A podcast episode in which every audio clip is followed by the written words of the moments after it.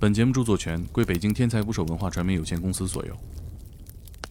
当地的那种特种雇佣兵能雇到，因为他们经常是做那些安保安保工作的，一个人三千美元一天，一个人三千美元一天，他不愿意去，他说我们不去，他说你这个地方你千万不要去。不久之前那里进行了一场大屠杀，是索马里的恐怖分子到了肯尼亚边境大屠杀，可能整个村都被杀掉了，死了一一两千号人。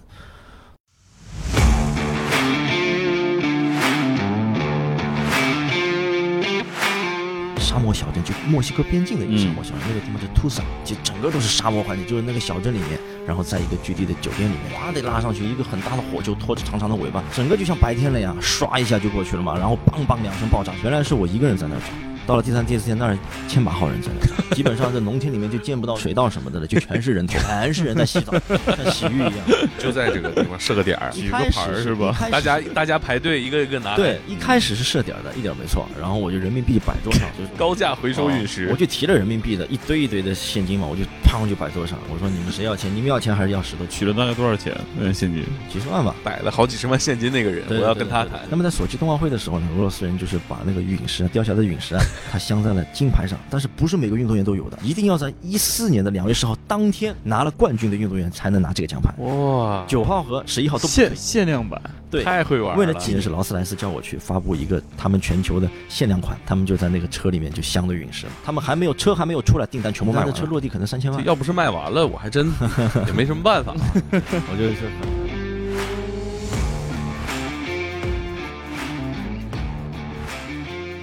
请点击订阅我的播客，拜托了。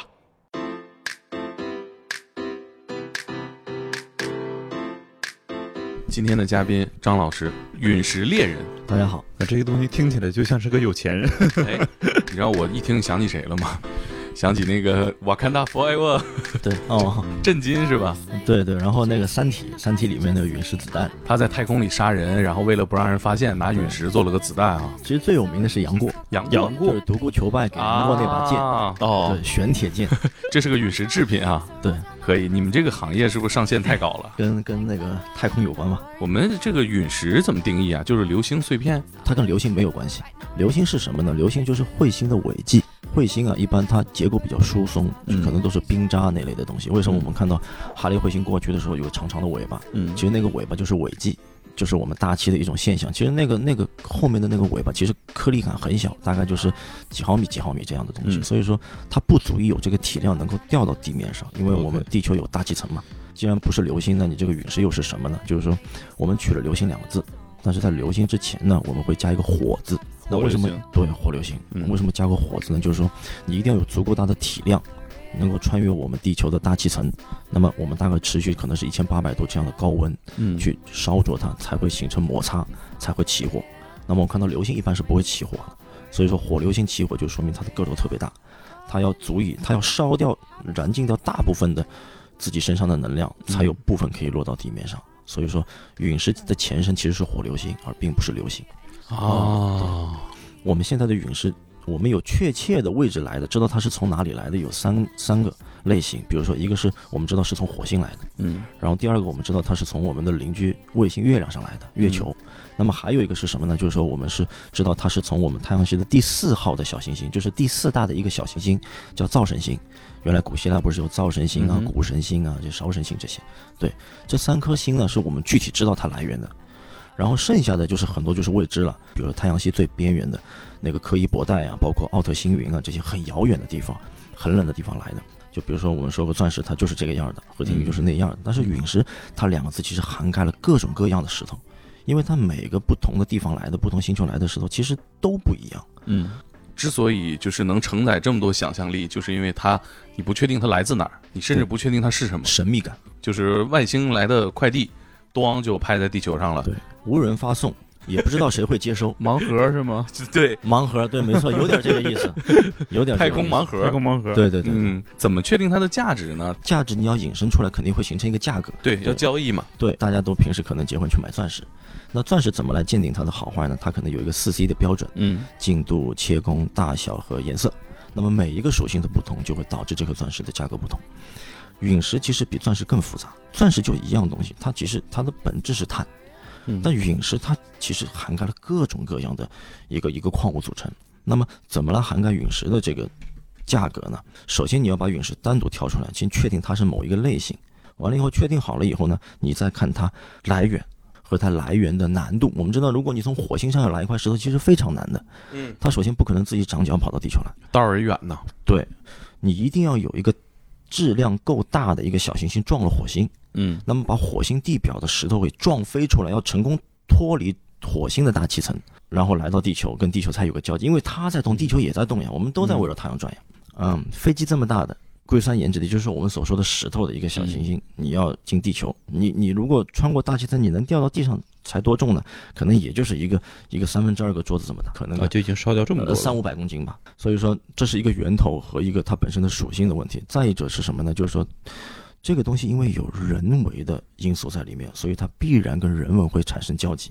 就是它的价值是人的行为炒作和文化赋予它的。炒作是是放在最后讲的，因为嗯炒作是一个市场必要的一个商业手段，这是脱离不了的。但是我我说的这个人为因素，其实不是先说炒作的这个事，其实是说的是什么呢？是一种历史背景。就比如说，呃，我们现在很多人玩那个古玩，那么古玩它的价值是以年代来定的。比如说嗯商朝的古币，那一定是比明朝的古币要来的价值高的，因为年代决定了它的稀缺性。对对。那陨石这个东西也是这样的，陨石的年龄分两种。就是比如说我们现在讲任何东西的年龄，它可能就是啊这个多久多久的，但陨石不是，陨石分两种年龄，一个是它的地外年龄，比如说它形成了多久，比如说大部分形成四十多亿年。第二个呢，就是说如果没有人类去参与这件事情，它本身是没有意义的，因为人类参与这件事情以后，你要跟人的时间所接轨，所以也就是说，在它的地外年龄决定了它的基本属性的情况下，我们的人文的年龄就要去去看它的这个收藏的价值在哪。比如说今天的一个文物古玩和一万年前的这个古玩，两位觉得哪个更贵？肯定是一万年前，肯定是一万。万年前。对，但陨石恰恰相反，今天刚掉的，它反而会越贵。我们收集的这个石头越新鲜越好。嗯所谓的新鲜，就是说它刚来，它掉到地球已经一万年了，也就意味着它被地球的环境已经侵蚀了。氧化了所以说，它能够表现太阳系的一些原始的信息会慢慢的在丧失。嗯所以陨石讲的是新欢，而不是旧爱。，OK，啊，对，比如说咱不讲究这个，说在几个名家手里边盘了多少年了，然后才讲到名家。那么陨石这个东西呢，如果我们是没有人看见它掉的，它就忽然有一个人发现了他，这个叫什么陨？这个叫发现型陨石，它没有记录它来地球的一个历史事件。如果我们有很多民众围在，比如说像二零一八年的西双版纳陨石，有很多人围在广场上去去看那个夜景，嗯忽然头顶划过了一个巨大的火球，往那个西双版纳边境去了。那当时有很多人手机都是录下来的，就是说这件事情是被人们记载的，被新闻媒体报道的，然后被科学家去证实的。那么最后是发现的，然后被博物馆回收和宣传的。那么有一个记录的一个陨石，它的价值要远远大于没有记录的陨石，就是它有户口，拥有姓名，对，它是一个有血统的，对对对，再再比如说一个事情啊，就这个事情可能大家都都都能理解了，就是说毛主席大概早年去，因为我们知道南京是我们中国天文的发源地嘛，嗯中国科学院紫金山天文台。就建国以后呢，就是说毛主席去紫金山天文台考察的时候，然后当时的那个工作人员呢就拿了一块石头给毛主席看，他还说了一番感悟，他说这个世界是是唯物的。是吧？说了一番他的那个感悟。后来他有有一篇报道是专门写这个东西的。然后呢，当时这个石头其实是一块很普通的石头，但是呢，竟恰恰是因为毛主席摸过了，所以就导致了这块石头就变成了一个一个神坛级别的东西。我不知道别人买多贵的陨石啊，我觉得我我我这块陨石买的可能是可能是中国最贵的陨石，我觉得我自己亲手买的，在哪儿买的？我是从美国买的。啊，这个石头其实不大，可能就是我们一个就是两个矿泉水瓶盖这么大。但是呢，这块陨石的属性是非常特别的，这个在我们这个星，在我们这个地球上它是 only one 的。但这么小一块呢，就是它也是一个美国收藏家发现的，因为我跟他相识嘛，我就说我我能不能收藏一些？我知道整块我是买不动的，我说你能不能给我买个两克三克左右，一个一个呃指甲那么薄嗯，那么大的一个东西，我我花了十万块钱。两克十万呢，一克五万就等于 它为什么珍贵？它是一块来自火星的玄武岩。我们知道玄武岩在地下的，嗯就是这个石头一定要在火星上有一个火山喷了，就是把火星内部的石头喷出来，喷出来，喷到地表。首先要第一步，首先要得有火山，嗯而且是要活火山。喷出来，现在的火山运动已经非常匮乏了。火星上，嗯就是可能是二十多亿年前早期的时候，可能那个时候可能还会有水的时候，你喷完喷到地表也没用，我们根本不可能去拿。然后你要有一个质量比较大的一个天体，就比如说小行星去撞火星，而且恰巧要撞到它飞溅出来的那块地表上。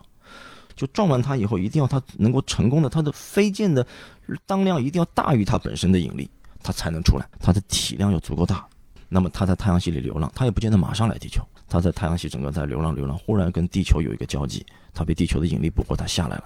但是它下来，它还不足以能够到地面。它这么小一块到地面，可能下来的时候可能有半间房这么大，甚至还要多，它才能有这么大流到地面上。其实它是掉在了一个摩洛哥的非常偏僻的一个荒漠地区。它是因为牧民放羊捡到的。为什么牧民会去捡？这时候大家可能会问：哎，牧民为什么要去捡？这个时候这么多石头不捡？因为我们知道沙漠环境下，你看出去就是万里黄沙的。嗯，对，当你在一片很干净的金色的沙地里面发现一块这么小的石头，那就很奇怪。因为万里黄沙嘛，怎么可能来了一个异客？那牧民肯定就很奇怪，就拿回去了。那这个就要讲到陨石猎人的发展史。陨石猎人最早的角色是谁？不是我们城市里的人，而是放羊的牧民。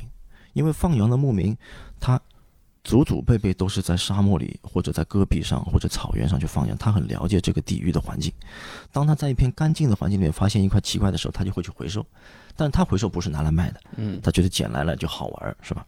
那么后来慢慢的呢，就是说有一些科考队员呢，或者地质学家呀，或者就是一些呃石农啊。或者这些矿物商人，他会去各个地方找石头，那么才跟牧民接触上以后，就不断的给他们捡。当然，他们不是以捡陨石为主的，嗯，他们是捡宝石啊，是捡一些矿石为主的，附带捡陨石。但是到了到欧美，就是到了上个世纪中的时候，就慢慢开始有人去回收陨石，问牧民要陨石。但是，他们也不知道是陨石，他们觉得捡到的石头我就给你，完了以后筛选化验。才会慢慢形成陨石学的这个梳理的一个脉络，就是类型。那回过头来再讲刚才那个话题，就是说，当你这个陨石来了以后呢，它的稀缺性导致了它的价值，然后最终就是成功的化验了它，而且你要在地球上找第二颗这个石头你是找不到的，所以才导致了它的价值是这么高的。而且这个东西都切薄片卖，一克一克这么切着卖很。薄，就是指甲这么薄的一块，指甲这么大的一块东西，是快递发过来吗？还是怎么我就在美国当场买回来 快递过程当中人掉包了，就麻烦了，因为。每年我们都会在全世界各个地方都会有一些交流，这是世界范围内的陨石收藏每年世界范围内是这样的，可能每年我们开年的时候，就中国过年的时候，我大概已经可能七八年没有在国内过过年了，嗯，这是我自己的直观感受啊。陨石有几类人啊，就带到一个是陨石科学家，一个是陨石猎人，一个是陨石的商人，但是还有一种呢，就叫叫陨石贩子。嗯商人呢是什么呢？商人是他没有神秘性的，他是可以公开在这个市场上去叫卖的。嗯但是贩子和商人又不一样，贩子他是有神秘性的，嗯他是潜在水下的，既有专业知识，他也有全球的信息网。他的脑子里面可能他的一个全球的联系网，可能就像他去打开一个谷歌地球，他每一个点上面他可能都有一些线人。江湖人称白小生是吗？对对对，没错没错。dealer 完了以后呢，就是再一类人呢是什么呢？就是就是陨石的一个收藏者和爱好者。爱好者是初级的，收藏者是高级的，贩子是神秘的，商人是公开的，科学家是为国家做贡献的，来研究整个陨石的科学性的，还有猎人是第一线的。像我是演变成了一个猎人的，也有原生的那种牧民或者石农。我的理解是什么呢？就是说大家可以去想象一下，比如说你们看《盗墓笔记》和《鬼吹灯》的有些事儿，其实跟陨石会有点像，角色分工和每个人的嗯，都很明确。属性哎都很像对像。对对对，怎么归属呢？这掉地上了谁捡着算谁的。对这个东西是很有意思，因为我我比较能够很清楚的讲这个事情，因为我本身我其实专业我是学法学的，哦 对对对，哦，OK OK，对对，我有一定这个行业优势还，对对对，我比较能清楚解释这事儿。一个事物我们首先来看它的归属，它是有主物还是无主物。比如说我们在路上，比如说掉了个钱包，另外一个人捡到了，他不说，什么人都不知道他捡的，肯定就是他的。但是我们一般要发扬社会公德，然后他捡到了以后，他就交给警察，然后警察去去来找到底谁掉的，然后你们又回过去了。那这个东西本身是你们的东西，它是有主物，一定要归还给你们，是而不会变成捡到那个人的。嗯是吧？好，那么这个叫有主物。那么比如说现在来讲，陨石是到底是什么东西？陨石它是无主物，嗯就是陨石它终身是不会有人来认领的。如我们当然欢迎有人来认领，如果有个外星人来认领，我们是欢迎的，当然也是为我们这个地球前进一大步，是吧？嗯就对外星际接触了。没人认领的时候，这个东西什么呢？这个东西就定义为无主物。比如说，我们有很多石农，他在戈壁捡石头，捡到其实就是他的。我们也有很多人是靠这个为生的，因为它毕竟不像矿，矿我们要开采证的，它这个东西就一块，谁捡到就是谁的。这东西就摆在这儿，咱俩一起发现了。对，这也不属于你，也不属于我，这种情况怎么办？经常发生这种情况啊，就比如说我找陨石，嗯当然找到一个个头这么大的陨石，随手拿走的，那那那那是当然最好。但是通常比如说我找一块陨石，比如说一吨的，个头特别大，对对，我都工作室搬不动我工作我工作室就摆着自己也不能揣兜里。啊啊！你工作室有这么大颗陨有石？有有有有，就像这么大的石头，我是不可能一个人拿得回来的，嗯，嗯，但可能要一个团队，反正大伙儿一起干这事，就大属于大伙儿的嘛。能搜集到这么多，也是一个非常难的事儿。你越往后，你选择性越少，因为全部散布在民间了，你要把民间再回回来。呃，因为我可能可能或多或少现在有点变是这个领域的一个公众人物，所以说大家知道我比较多，但是我团队里面有很多人是可能是还是潜在水下的，有些、嗯有些线人他是不愿意让别人知道他到底干什么的，是吧？还有什么呢？还有就是说，啊，还有就是一些比较专业的一些贩子，他也不愿意别人知道。还有就是真正的就是当地的一线的发现地的人，因为他怕引起当地的一些什么，嗯，其他的一些不必要的事儿。他比如说我理解就是说这个地方有陨石，这村儿里一旦知道了，就大家都去捡了。啊，对，所以大洋马发现他不会告诉任何人他不会，他只会给你们。对他只会联系他下一手的人。村里都是闲人，就比如说，我举个例子，二零一八年掉在西双版纳那个石头，嗯我是第二天到的现场，第一天到，第二天到了现场。我刚到的那一天其实没什么人，就 CCTV 在那儿嗯在报道。原来是我一个人在那儿找，到了第三、第四天那儿千把号人在那儿，基本上在农田里面就见不到见不到什么水稻什么的了，就全是人头，车都没法开。庄稼都放下了是吧？对啊，因为他 CCTV 爆了嘛，爆了以后那个地方一夜之间，你连酒，你连那还没酒店，那全是那种民宿民宿一星两星的那种，不是旅馆，旅馆一个都都都招待不进去，很多人都在路边搭个帐篷，一夜之间就是第四天，我再去水稻田里找的时候，好了，完蛋了，我下都下不去，全是人在洗澡，像洗浴一样。但是其实大家不一定能找到，其实真正最后找出来的也就是可能五十公斤不到，五十公斤不到才多大，就是千百号人找，可能也就是大概一个一个足球那么大，加起来也没有。呃，因为明年上海天文馆就要开，啊这个石头到时候，呃，我会给上海天文馆去展示的，就明年大家能看到的。因为啊这一块儿最后是被您找着呃了。对，然后因为那个坑我们也是到最后把那个陨石坑也是采回来以后，就是放到了天文馆明年展示嘛，嗯大家可以去看。那这个事情是怎么样的呢？就是说，有一天晚上大概九点多，然后我就那天正好在刷微博，我就我第一时间就看到有人在微博上说的，他说好像云南。那个、那个、那个掉陨石了，因为云南很大嘛，我就想这个到底真的假的呀，是吧？我通常都会过滤掉，大部分都会过滤掉。后来完了以后，我有线人发消息给我，他说有东西掉了。我因为他们跟我说，我肯定会信的，因为他们不会随便跟我说的。一般平时不联系就不联系，联系必然是有事儿的。肯定是有活儿。对，联系就是有事儿的。张老师说：“你要聊这个，我可就不困了啊。啊，对，我就跟他讲，我说你再收集一点大的讯息啊，因为也是当地人嘛。他跟我说完没多久，然后网上视频就爆出来了，就是嗯。有个人可能他们跳广场舞还是什么的，就放音乐在那噔噔噔的放音乐嘛，然后对面霓虹灯开着，然后就一个人手机哗的拉上去，一个很大的火就拖着长长的尾巴，就是大概从东面往西面去了，唰一下就刷过去了，整个。晚上呀，亮了呀，整个就像白天了呀，唰一下就过去了嘛，然后梆梆两声爆炸声嘛，很响的两声爆炸声嘛，然后过去了，过去完了以后，因为我视频里都能发觉这个当量是蛮大的，就不小，你知道，老大一个火就过去，特别漂亮那个视频。后来我先生就给了我一段视频，是一个监控视频，是在陨落地区周边的一个牛棚里的一段视频，因为他们这种人有自己渠道的，他们能搞到这些东西的。嗯砰一下炸开以后，我就听到那个视频的录音里面就有爆炸的声音，我知道完蛋了，肯定是有东西下来了，因为爆炸肯定有食物才能爆呀，没食物它不会爆呀。嗯我第二天就买了机票，我就去了。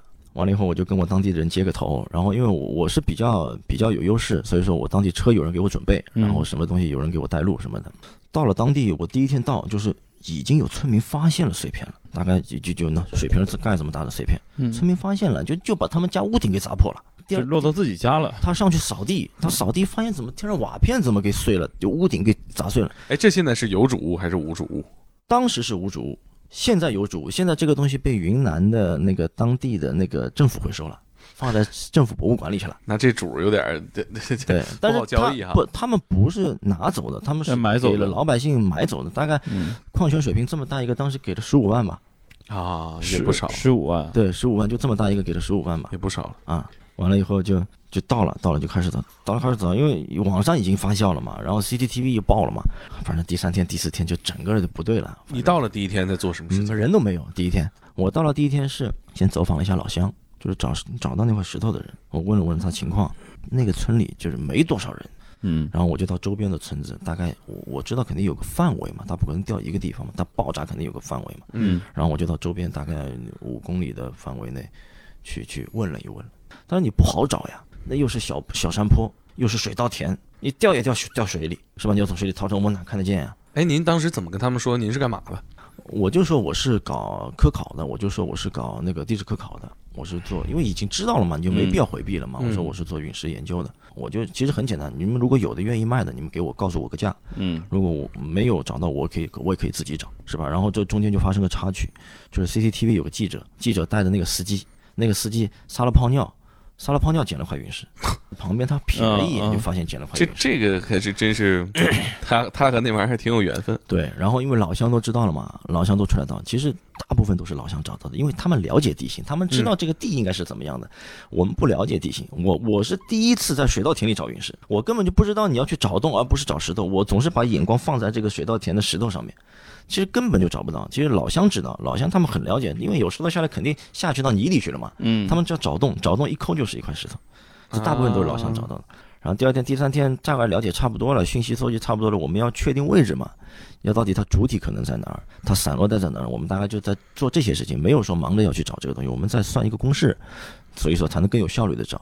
到第三天、第四天我们想下去干活的时候，发现不对了，全是人，那个水稻田变成一个大浴场了，那基本就无差别找了。基本把就不基本水水稻都就。不找了。嗯基本就不找了。完了以后，我们就把思维就换上了，因为我们要参夹在那儿找，肯定是没有效率的。嗯然后我们就把眼光放到那个山上去了，我们就租了摩托车上山，到山上看看有没有一些渠道。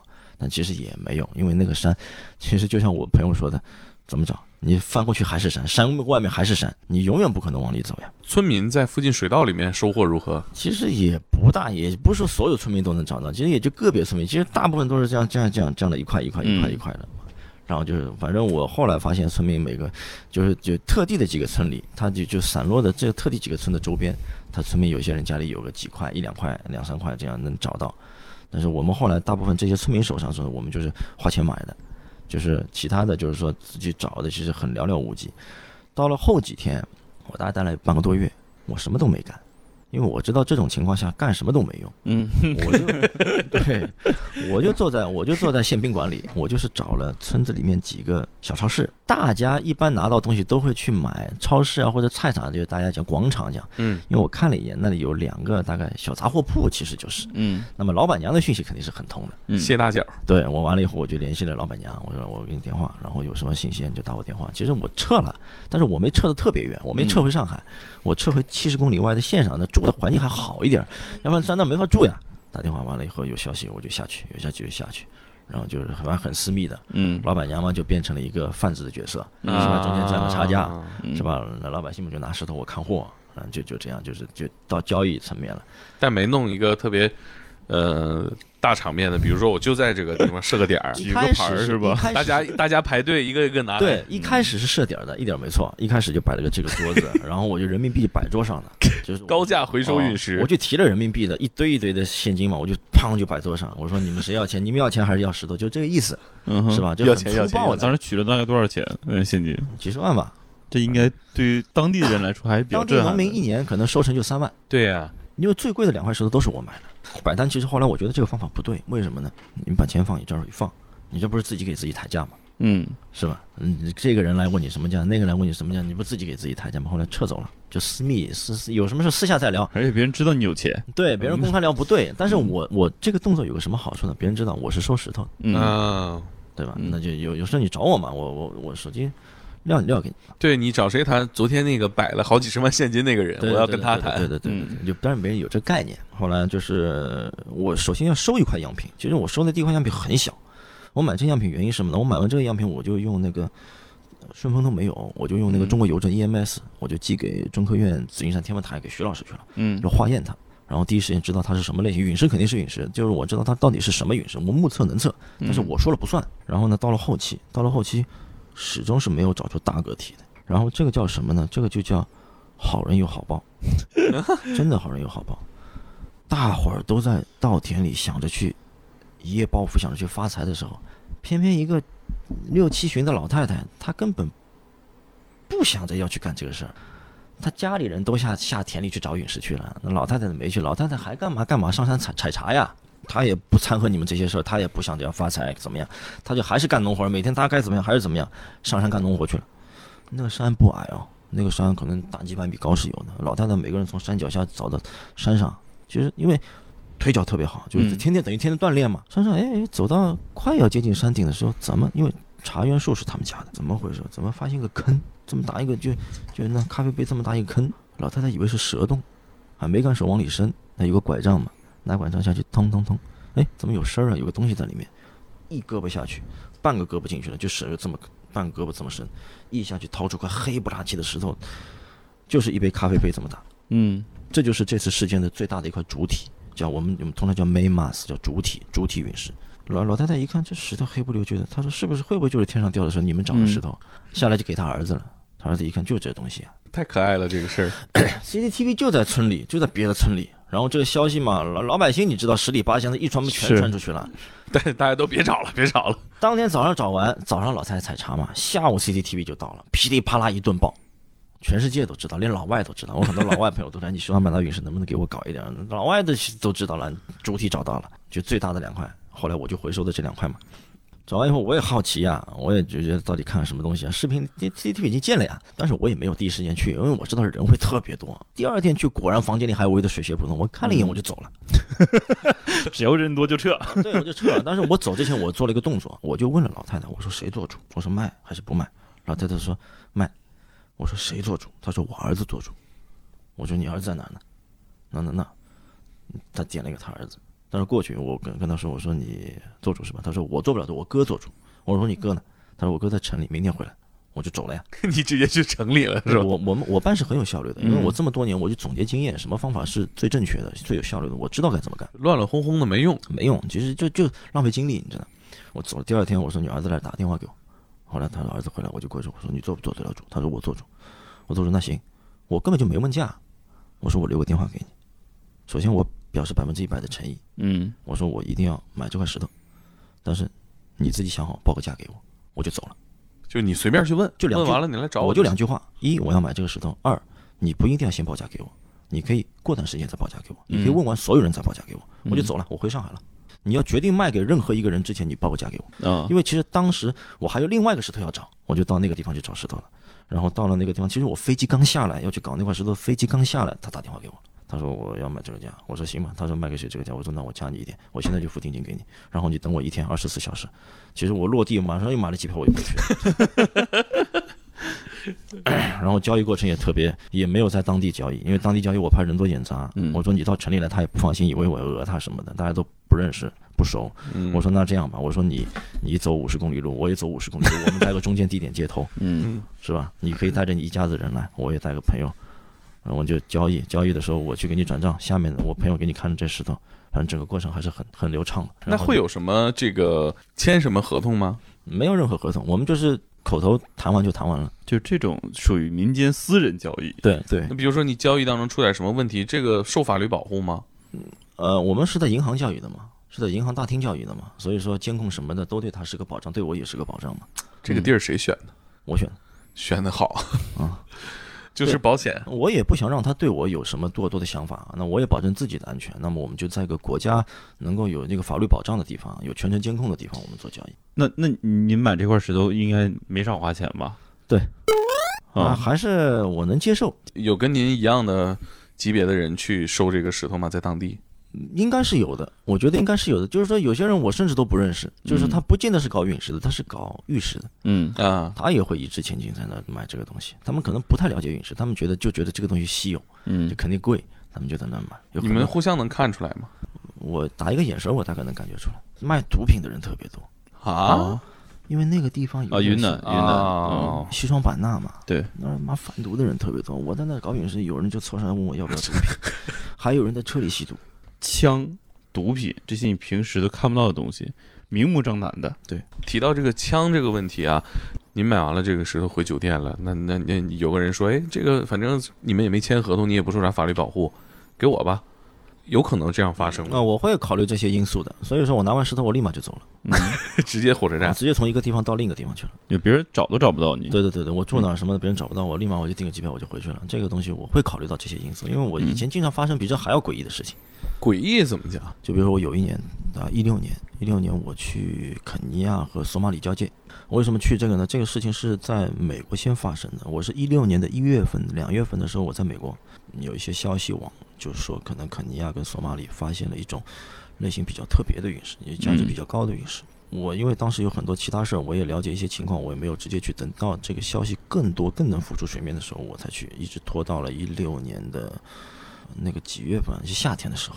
就去肯尼亚当地下来以后呢，就是我我要去的那个地方是在肯尼亚和索马里的边境的那个地方叫哈巴斯维，但是呢，去那个地方我自己去不了，因为大概一 khoảng 近一千公里的路，嗯七八百公里的路，而且这个路没有公路，你知道，全是荒漠。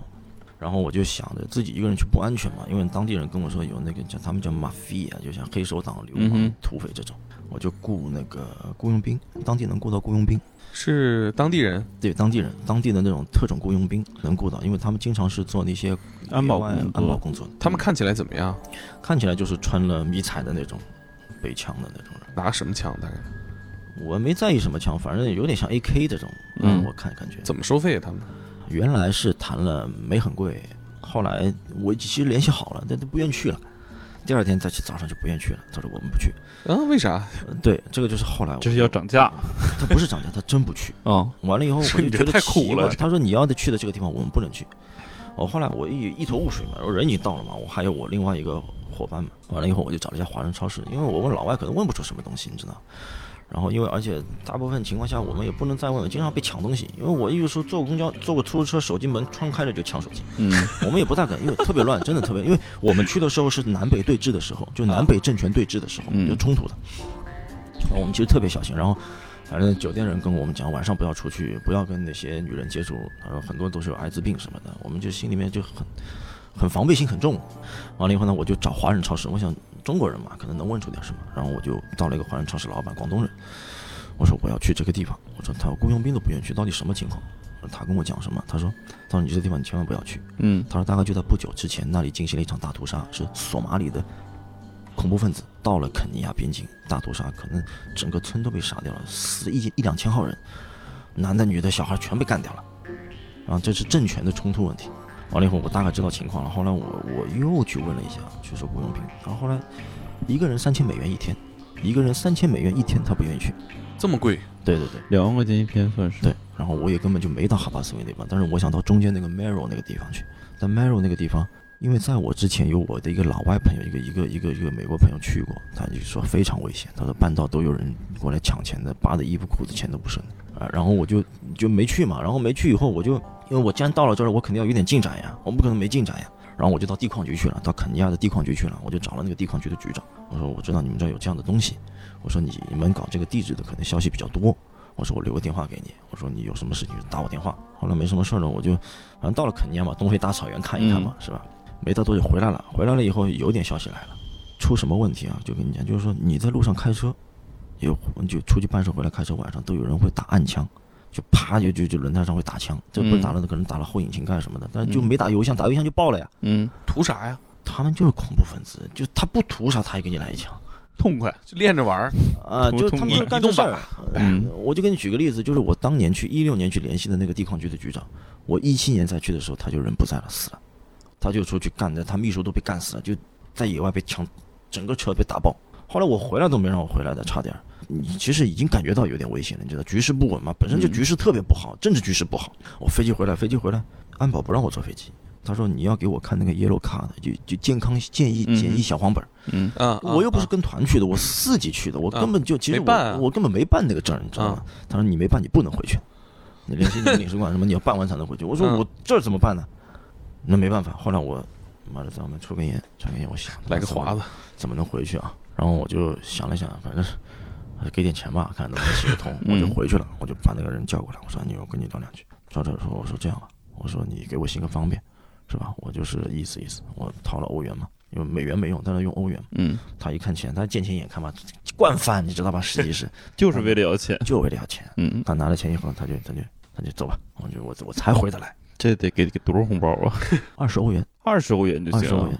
小鬼儿 小鬼儿难缠。对对对对我不可能想给他很多，给他很多他要更多。嗯我本来想给他二十块钱，他慢慢再往上加是吧？给个一百，他拿了拿了就就走了，这个安保真的挺贵的啊。因为卖命确实啊特别危险。他不像在国内，你雇个保镖，其实大概率的是没什么事儿的。他那是大概率有事。那个地方是没有宾馆给你住的，那个地方你你你可能觉得有个村呢，有个县没有的，那地方全是荒漠，就这种的，晚上的话就只能在车里边。车里睡，帐篷里睡，甚至于露天睡，那后来这肯尼亚的这个陨石你有买吗？隔了一年，隔了一年，大吗？不大不小吧，反正也有个小几百公斤吧。从国外运回来会有特别的一些手续啊之类的。啊，对对对，我是很在意这些事儿的。嗯我是通过第二年的有个中国的一个矿物的展览，这个嗯展览呢，就是海关允许你就全世界东西来，然后那个嗯只要在展览里面交易和运来东西，它是免税的。啊，啊，对，我就正好卡在那个时间，然后五月份的时间就，那展览不会是你办的吧？呃，展览不是我办的，展览是国家办的，是国土资源局办的。嗯国土资源局它不是办的陨石展，它是办的所有各种各样的矿物，嗯只要你能在地球上发现矿物，它都可以在这儿。那这这也算好几层楼，它是国家公开的举办的，就是给老百姓谋福利，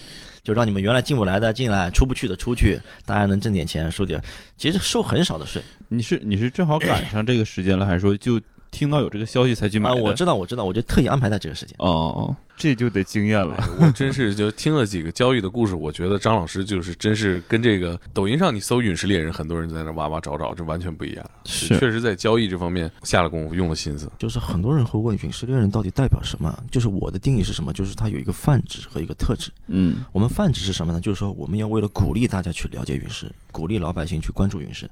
只要你哪怕是一个小孩，只要你是真的是在野外，哪怕你找个公园儿，按我地上看看有没有陨石，我们也可以叫他小陨石猎人。只要你这个动作是既定方针，我要去野外找陨石，不管什么地方，不管你找不找得到，你想去找干这件事，我们都可以叫他陨石猎人。裂了就算，对，猎了就算，就是鼓励大家能够全民去了解这个东西嘛，这是一种普及嘛，这是泛指的。就特指的陨石猎人其实不是那么好当的，你得找着。找和不找倒是后话了，就是你要能看懂是什么。对，就比如说这个陨石，你看着跟地球石头，比如说月球陨石，月球陨石跟地球角砾岩长得几乎一个样，你根本看不出。只有你通过很多局部的细节，你才能判断到底这地球角力还是月球陨石。而且陨石大概几百个类型，你要把所有陨石都能够看得懂，至少能够看懂个七八十，你下野外你才能够不浪费你的时间，不浪费你的精力。要不然你什么都看不懂，你下去找，你找这个也是陨石，找那个也是陨石，到底是不是陨石呢？嗯，你只能通过很微小的细节去找。而且比如说他来地球时间早，他已经不在地表了吧？来地球时间早就到地下去了。就有覆盖、有植物啊，等等等等。对，那怎么找呢？去找陨石是两种方法找的，就是说这两种方法，一个是用自己的眼睛找，一个是用金属探测器找。嗯如果它是昨天掉的，你势必在地表能看到，对，不会下去的。但是比如说，比如说我们阿尔泰陨石，比如说我们南丹，南丹陨石，南丹陨石是明朝正德十一年是有史料记载的，掉到那个我们现在的这个广西的这个山林里去了，当时记载。那后来确实被找到了呀，这个是五百年前发生的事儿。嗯比如说阿尔泰陨石，新疆边境的那个陨石，那个那个故事，什么一八九几年俄罗斯要拿走拿不走，成吉思汗大军西征的时候发现乌金，可能就是这个东西，有很多故事加在他身上。嗯嗯，然后后来就确实发现了这个阿尔泰陨石，叫那这个陨石后来我们大概跟跟美国加州理工做联合研究，在算它的模型的时候，就做出了它可能要要局限在短的可能六千年，长的可能要到两万年，这个时间还在我们不断在还在深入，到底具体是多少年？那我们假设它是两万年掉，那两万年前那儿肯定不会有人呀，是吧？那噼里啪啦一顿下来，那是山崩地裂的呀。嗯那到到了两万年以后才被人发现，那这就是以前掉的东西。那这种东西一般是进进去了呀，你你到山上山坡上你不可能看得见的，你一定要拿着金属探测器，地下三米、四米、五米怎么就一直挖。比房顶到地面还高，比这酒店的高度还啊高，那么高？啊就这样，就五米三五米这样高。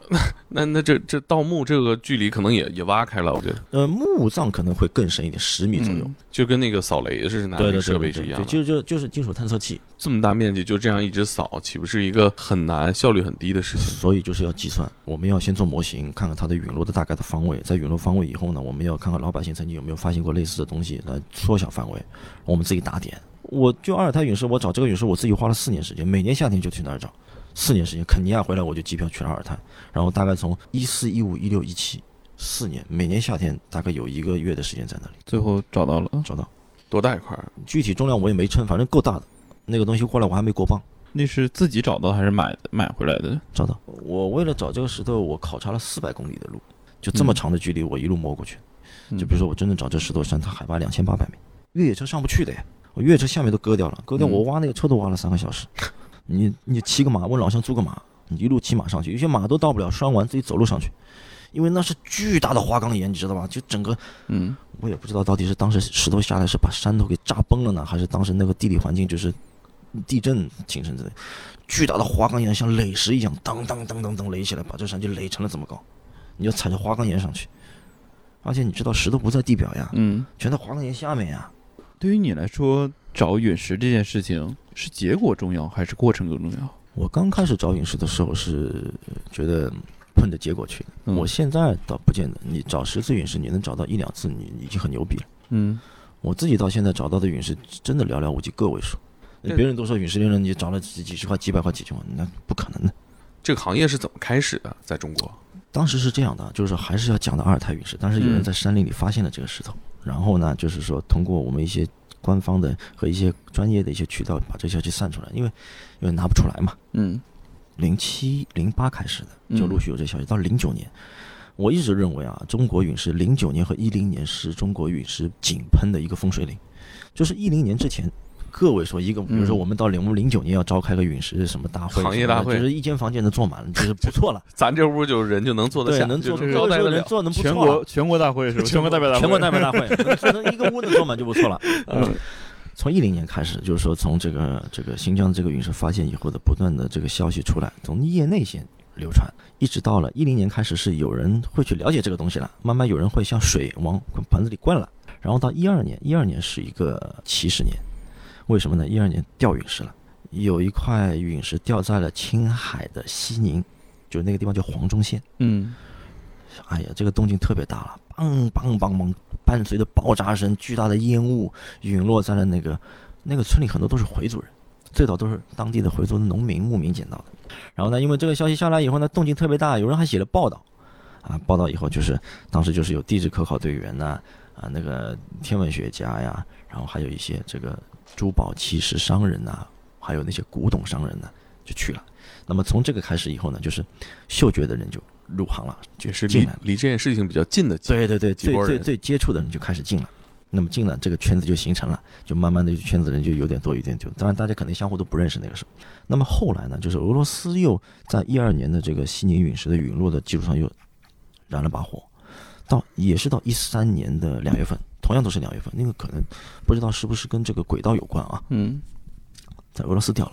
当时我不知道你们还能不能回忆起那个新闻，巨大的冰湖砸出个洞，然后很大的什么造成了几十亿卢布的损失，房顶都被掀掉。哦，好像是对，就是那次。然后那次下来，后来官方的俄罗斯科考队在冰湖里把这事都捞起来了。有趣的是什么呢？就是说我们知道，我们零八年奥运会的时候，大概我们的奥运奖牌有和田玉、嗯，金镶玉，对金镶玉。一四年是什么？一四年是索契冬奥会。对嗯那么在索契冬奥会的时候呢，俄罗斯人就是把那个陨石啊，掉下来的陨石啊，它镶在了金牌上，但是不是每个运动员都有的，嗯一定要，比如说这个陨石是在一三年的两月十几号掉的，比如说假设我具体忘了，可能两月十几号，就假设是两月十号掉，一定要在一四年的两月十号当天拿了冠军的运动员才能拿这个奖牌，哇，九号和十一号都限。限量版，对，太会玩了，为了纪念，嗯为了这个事情，可能我们国家的领导和呃普京我他他们都去看过这个东西，嗯啊，有这个照片的。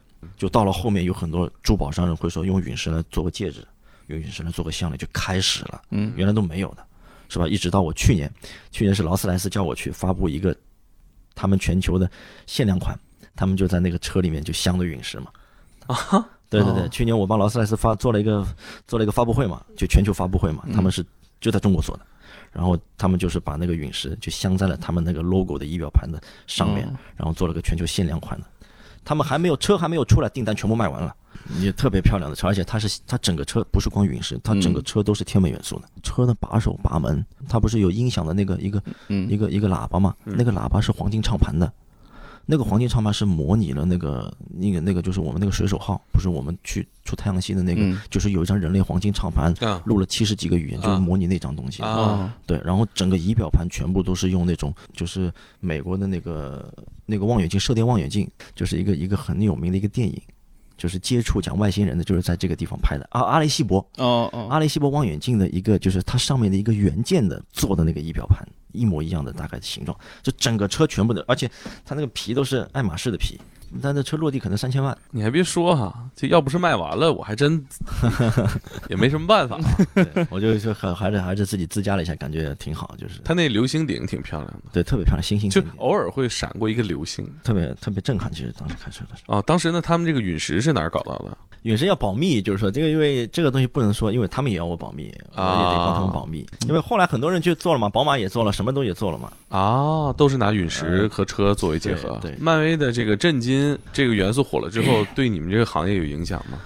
其实蛮多啊，有些人比如说打电话给我，你能不能做一个雷神的锤子给我，是吧？拿陨石练一个啊？对对，因为有些人他比较专业，他会能不能？因为其实他那个锤子根本就不是陨石，嗯。啊，他那个锤子中子星，中子星就是说我们人根本拿不动的，你知道吗？对它沉的没法拿的是，他等于把整个星球中子星给收缩掉了、浓缩的，这很夸张，不可能实现的。对，然后他就觉得用陨石做这个东西，是吧？然后你那个玄铁剑，是吧？我们也要做这个剑，就是让你做做做神器，王王者荣耀没找你们合作一下？对对对对，会会做。最近前段时间还有一个他们制片的来说，他们要做个陨石剑的一个什么一个小片儿，七剑下天山嘛，做什么龙泉剑制作，然后从你这里开始到龙泉。前两天还在说这个事儿，然后后来就有这些事儿，比如说那个，比如说很多三体迷他会说，哎，张老师能不做能做个子弹什么的，什么的很多有些就相关，他因为热衷于这个东西，他可以做吧？可以做。就是早年其实并没有想这么复杂的事情，早年我就觉得我我看一眼就不错了，我到底看看这个到底是是什么样的。嗯你百度查资料，你查到资料是寥寥无几的，就是说，而且查到的资料你看不懂。比如说，我举个例子啊，你查到资料中文的几乎没有，嗯大部分是英文的。那嗯英文的，他老外跟你讲这个东西，他不跟你讲陨石呀 meteorite，他不跟你讲这个东西，他跟你讲类型，比如说 urolite、eucrite、delgenite 这这些东西 hordite，就这代表了不同陨石的类别，也不是名称啊。嗯你看这东西一头雾水，你基本完全看不懂。嗯啊，完全怎么办呢？后来我就写了一些邮件给一些国外的大学，他们搞研究嘛，ASU 啊，亚历山大大学啊，是吧？那些那个那个嗯，芝加哥大学这些，呃，聊聊呢，就是老外也比如比比较喜欢侃嘛，比较喜欢聊嘛，他也不太拒绝你，你知道吗？他是完全 open 式的。然后完了以后，他说你你可以来啊，他可以你刚到美国来，我们每年两月份在这儿有个交流啊，有些时候还有个黑市什么的，他私下的交易什么的，嗯然后我就知道了。然后啊，这样入行的。第一次就就就一二年，就一二年去，当年其实是很受打击。我我到了那个交流的地方，就是在一个沙漠小镇，就墨西哥边境的一个沙漠小镇，那个地方叫 Tucson，其实整个都是沙漠环境，就是那个小镇里面，然后在一个居地的酒店里面，大家花园里面围坐着，就是嗯有一些摊位嘛，大家摆了一些石头，但也不见得完全都是陨石，还有一些别的东西。嗯恐龙化石啊什么的东西都有，因为那个地方本身以前就是美国的矿区淘金者的天堂嘛。其实离墨西哥就四十公里到七十公里不远了。我后来就边境去过，你知道吧？就是说，我就就是一二年那年，我立志说，我一定要把这东西搞明白。嗯为什么呢？你一到现场，有科学家，有收藏家，有贩子，有商人，但问题是我根本没法张口，完全听不懂。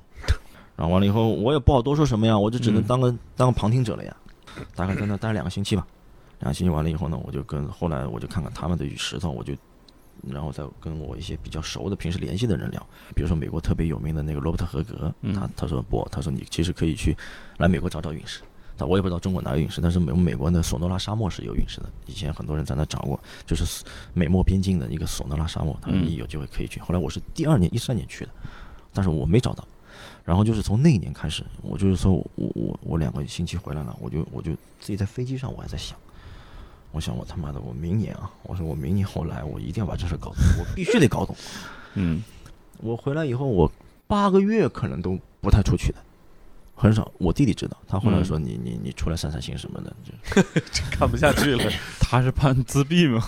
我基本上就在家里看，一看一遍，看两遍，看三遍，你看不懂得硬看。然后第二年去，我基本上都明白了。第二年去就完全清楚，清楚的不能再清楚，基本上就啃了大概就一年的时间嘛。哦，我在家八八个月才把自己放出来，就为了见你们。对，就像就有点像什么意思啊？就有点就像就像像闭关的那种感觉，嗯差不多。我自己是这么理解的。嗯但是这段时间对我，直到今天对我是非常受益的。你能张口了，你能看了，你能去交流了，别人能够接纳你了，黑市那个场景下，您去了交易了吗？也交易，它每年有分不同的地方，比如说我们过年一两月份的时候就在美国的那个沙漠小镇，然后呢，剩下的比如说我们六月份的时候，我们会在法国的一个三国边境的小镇，比如说德国、瑞士和法国边境特别漂亮，那里全是葡萄庄园。我也不知道为什么都在小镇啊，为什么都选在这种就边境小镇呢？对，就是因为那个小镇原来掉过陨石啊，而且这个石头是放在一个教堂里的啊，有四百多年了，它有这个文化。大家喜欢去那儿参观交流，然后人多了以后聚集在那。每年六月份的时候也是风景最好的时候，葡萄庄园呢特别漂亮的时候，六月份的时候。然后到十月份的时候就在德国，就在慕尼黑，慕尼黑。然后现在现在就是有时候会多一些加长，加长就是说不定期的，嗯，就是可能突然会出现，比如几个你谁发起交流一下，这大家固定就是美国，然后德国、法国，谁组织啊？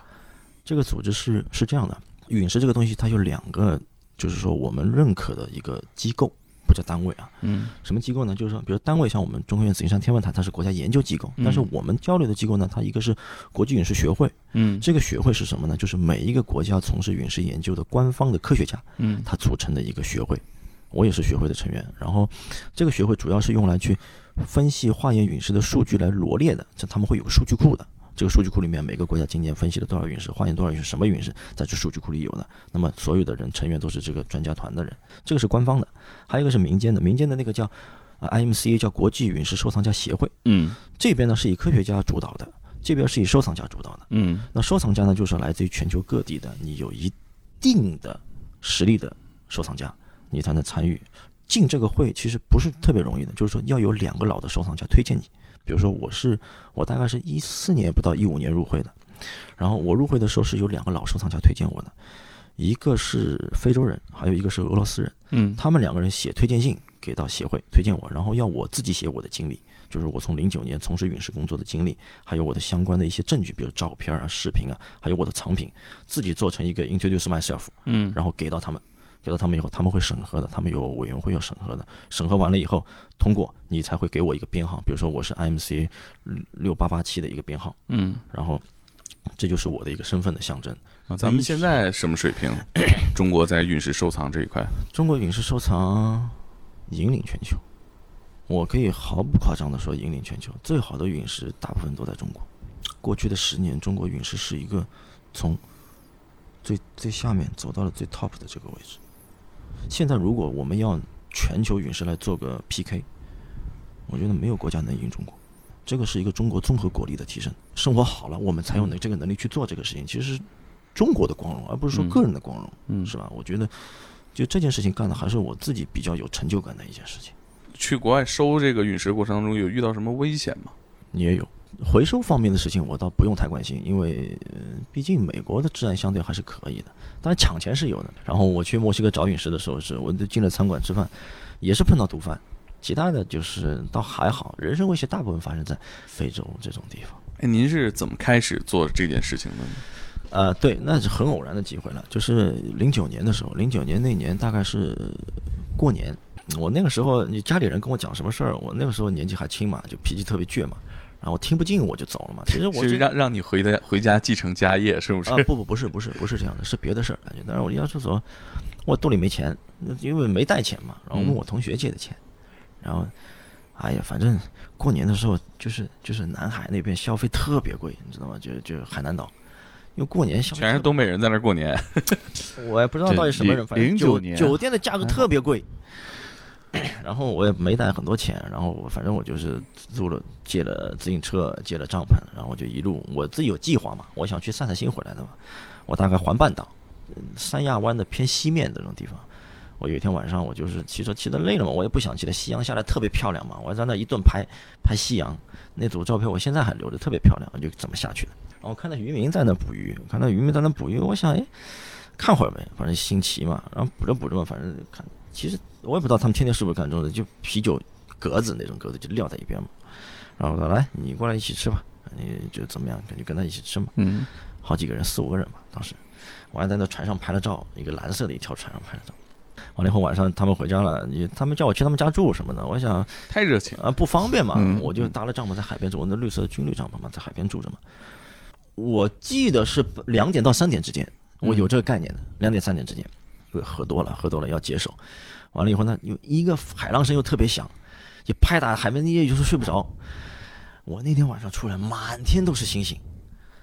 就在这个过程中，你知道吗？就就天上有个火球就过去了，然后我就回了帐篷，因为那是瞬间即逝的事情，你就一眼掠过去以后，就咔嚓一张照片就记在在脑海里。嗯我就回帐篷了，然后一晚上没睡着觉，我就在想，外星人嘛，是外星人，不太会吧？那到底是什么呢？你你究竟是个什么东西呢？是不是？第二天我就不骑车，我就到那个市里，到那个三亚三亚市的那个找了个东方网点，我记得这是什么网吧，我就搜上网搜，哎，火球，天空的火球啊，流星啊，就是火什么东西的，就搜这个，也没搜搜出什么来。但是我就特别想了解这个事情，因为我原来也有点喜欢看玄幻小说啊什么的，总是自己觉得，哎，是不是跟我特别有缘分啊？嗯，是不是有受到天启啦、什么东西的？何方道友在此呃不接。对的，对的，对，有这种感觉，还觉得自己挺特别，啊能目击到这个事儿，嗯我就回上海了。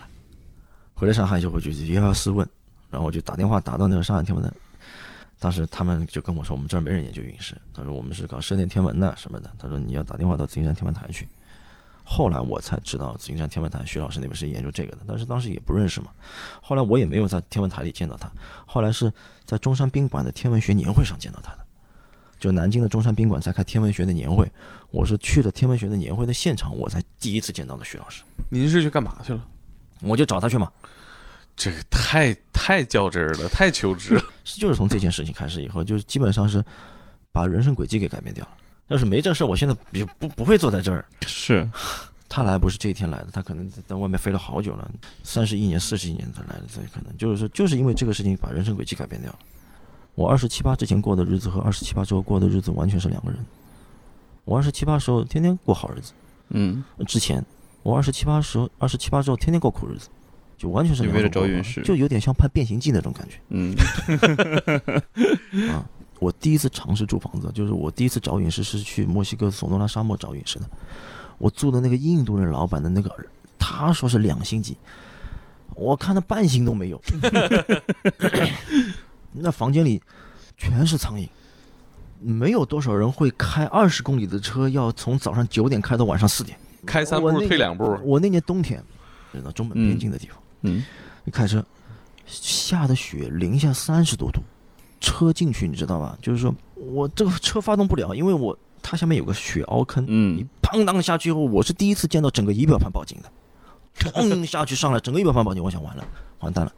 然后我下来，我下来还在滴水，其实我原来以为是滴油，油箱嗯，爆了，其实不是，因为它冰嘛撞了嘛，它慢慢融嘛，它会有水嘛。是，完了以后，因为你水箱是热的嘛，一加温它水冰它就融会滴水。后来我还特别留意，我拿了个水瓶儿过去接，接完以后我不能马上点火柴呀，嗯我还爆了呀，我就跑到老远的地方，因为风又大，我我把身上衣服裹在头上，把那个瓶子裹在里面，我想看能不能着，我想他妈的完蛋了，我想一着会不会把我棉袄烧起来？我觉得没着，嗯我就安心了，我知道知道我知道那油箱还没爆，回去发动，哎，能发动起来，那个冰渣的声音比法拉利还清脆，咔咔咔那种声音。当天晚上我住在一个坡度比较高的地方，嗯因为我住在那个东特村嘛，嗯那一个一个哈萨克的一个村子，也没什么人，就一个房间。老乡知道你住这儿，我车开的坡度特别高的地方，然后我就把那个把那个绳子啊系在那个针叶林嘛，它那个树嘛，我就把它绑住，我怕他妈第二天起来这车被埋了呀，万一下雪呢？确实下了呀，找还好我车。还好我车在相对高的地方，我出来门推不开，第二天我第二天我推门推不开了，北边有个窗，我就站到那个烤炉架上面，我看北边那那这北边那个窗的三分之一已经被雪盖掉了，我知道完蛋了，门口肯定雪盖掉了。然后过了很久，然后老乡来了，九点多的时候老乡来了，他早上会来嘛，他知道来找我嘛，他我跟他两个人，我开了门从里面挖，他从外面给我跑，我才出去的。后来我是找那个车是也是下面轮胎这边都给盖掉了，我是找了那个绳子把那车拎出来，然后再发动，慢慢再发动。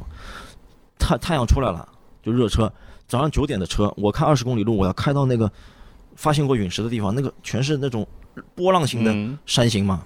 早上九点开到下午四点才开到二十公里路，我是要绕着山脊这样开进去。我而且五点半我要出来呀，五点半我不出来我完蛋了呀。他跟我说你进去只能从这儿进，你出来可以绕道从那边县道上出来。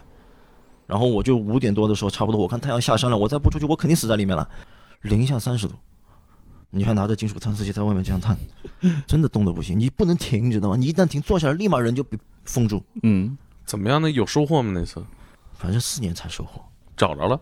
找着我找着特别平静，我总以为我找到了以后我会特别轻松，我找到以后特别怎么得平含量嗓子已经铺垫了四年了。对我我甚至于看着他我有点来气，就是 我没有说什么欣喜若狂啊，我找到了什么什么，感谢老天，我没有，我锤两平静你他妈我懂。对，我想就这东西，嗯妈的就这样，我特别平静，其实没什么波澜。